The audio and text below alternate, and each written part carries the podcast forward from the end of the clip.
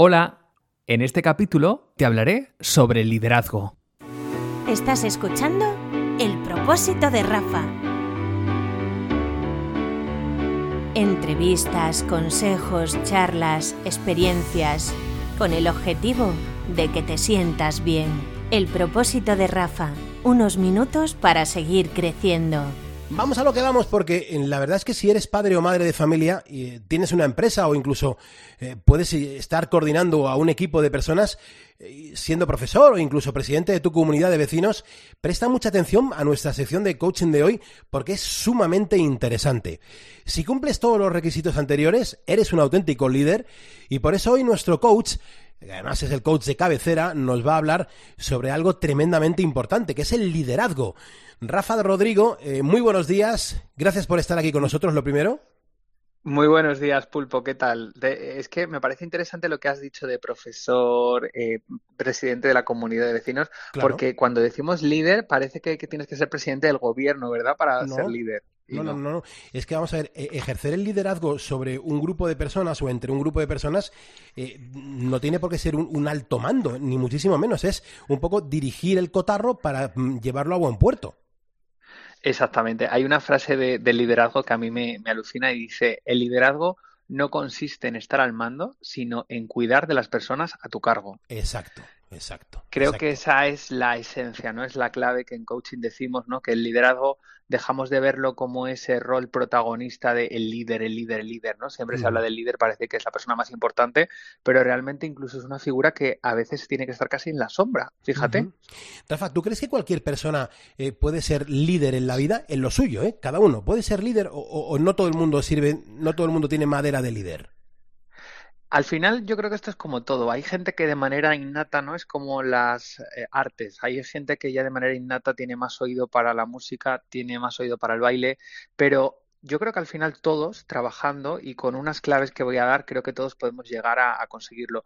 Para mí hay tres palabras que son importantes en cualquier actividad y que en el coaching lo decimos, ¿no? Es práctica, recurrencia y paciencia. PRP, ¿no? Paciencia, práctica y recurrencia. Con estas tres palabras podemos conseguirlo, pero hay unas herramientas como muy básicas que tiene que tener un líder, ya sea un padre de familia, ya sea un jefe, ya sea un presidente de una comunidad, eh, que creo que son interesantes. ¿Te las cuento? Sí, cuéntamelas porque voy a ir tomando nota, porque es que yo me he visto en, estas en unas cuantas veces en mi vida y como no lo tengas bien amarrado, eh, todo se desbarajusta, ¿eh? Bueno, un buen líder tiene que tener una habilidad que es importante, que es la visión. ¿Vale? Un líder, decimos en coaching, que transforma los problemas, o mejor dicho, que los problemas los ve como retos.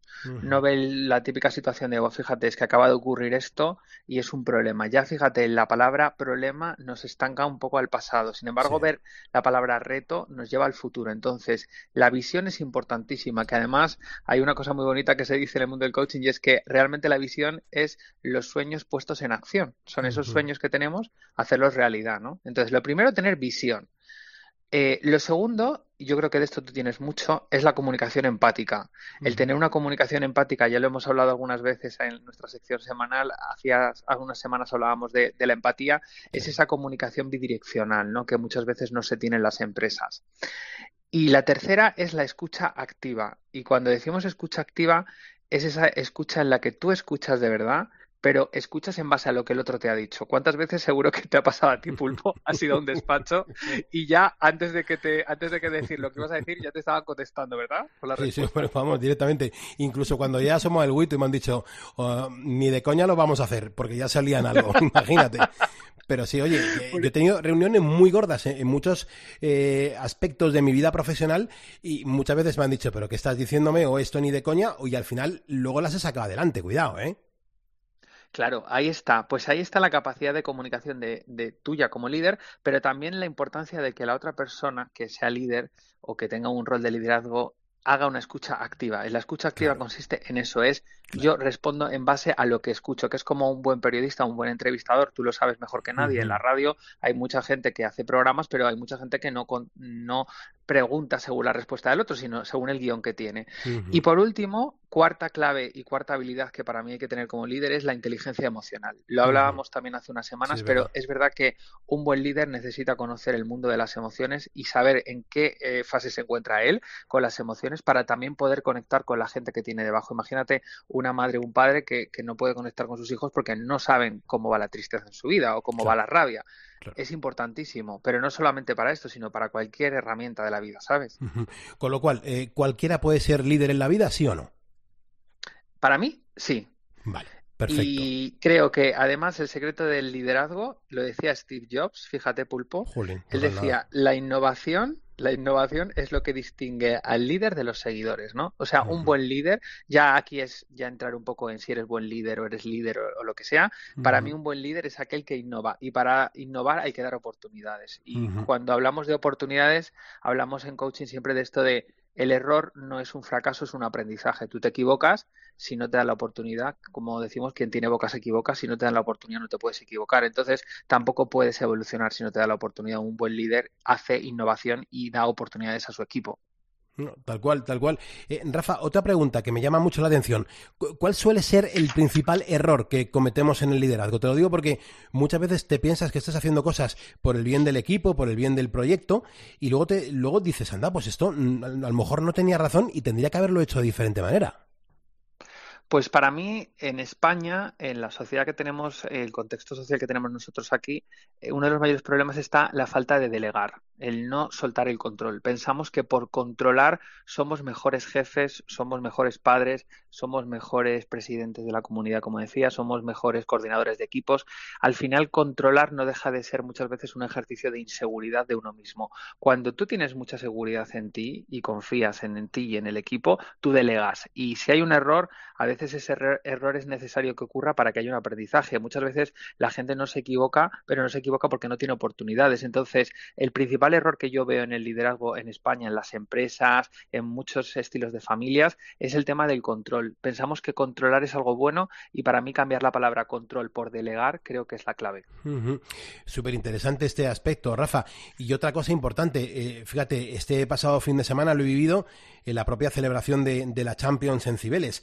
O sea, yo tengo siempre muy buen rollo con todo el público. Rafa, tú me conoces hace un montón de años, pero es verdad que yo noto enseguida que aunque yo estoy al frente de, bueno, pues de, liderar ese proyecto, de dirigir ese, ese proyecto, a mí enseguida la gente se me sube a las barbas, ¿no? Por la, por la confianza, porque soy un tipo cercano y porque mm, no, no creo ejercer mano dura contra la gente que, que está trabajando para que esto salga bien, ¿no? Pero yo noto que enseguida la gente se toma confianzas y eso yo creo que debilita mi responsabilidad al frente de un proyecto. Es decir, ¿un jefe puede ser amigo y jefe a la vez? Te lo digo porque esto me lo he preguntado un montón de veces y lo vivo en mi día a día.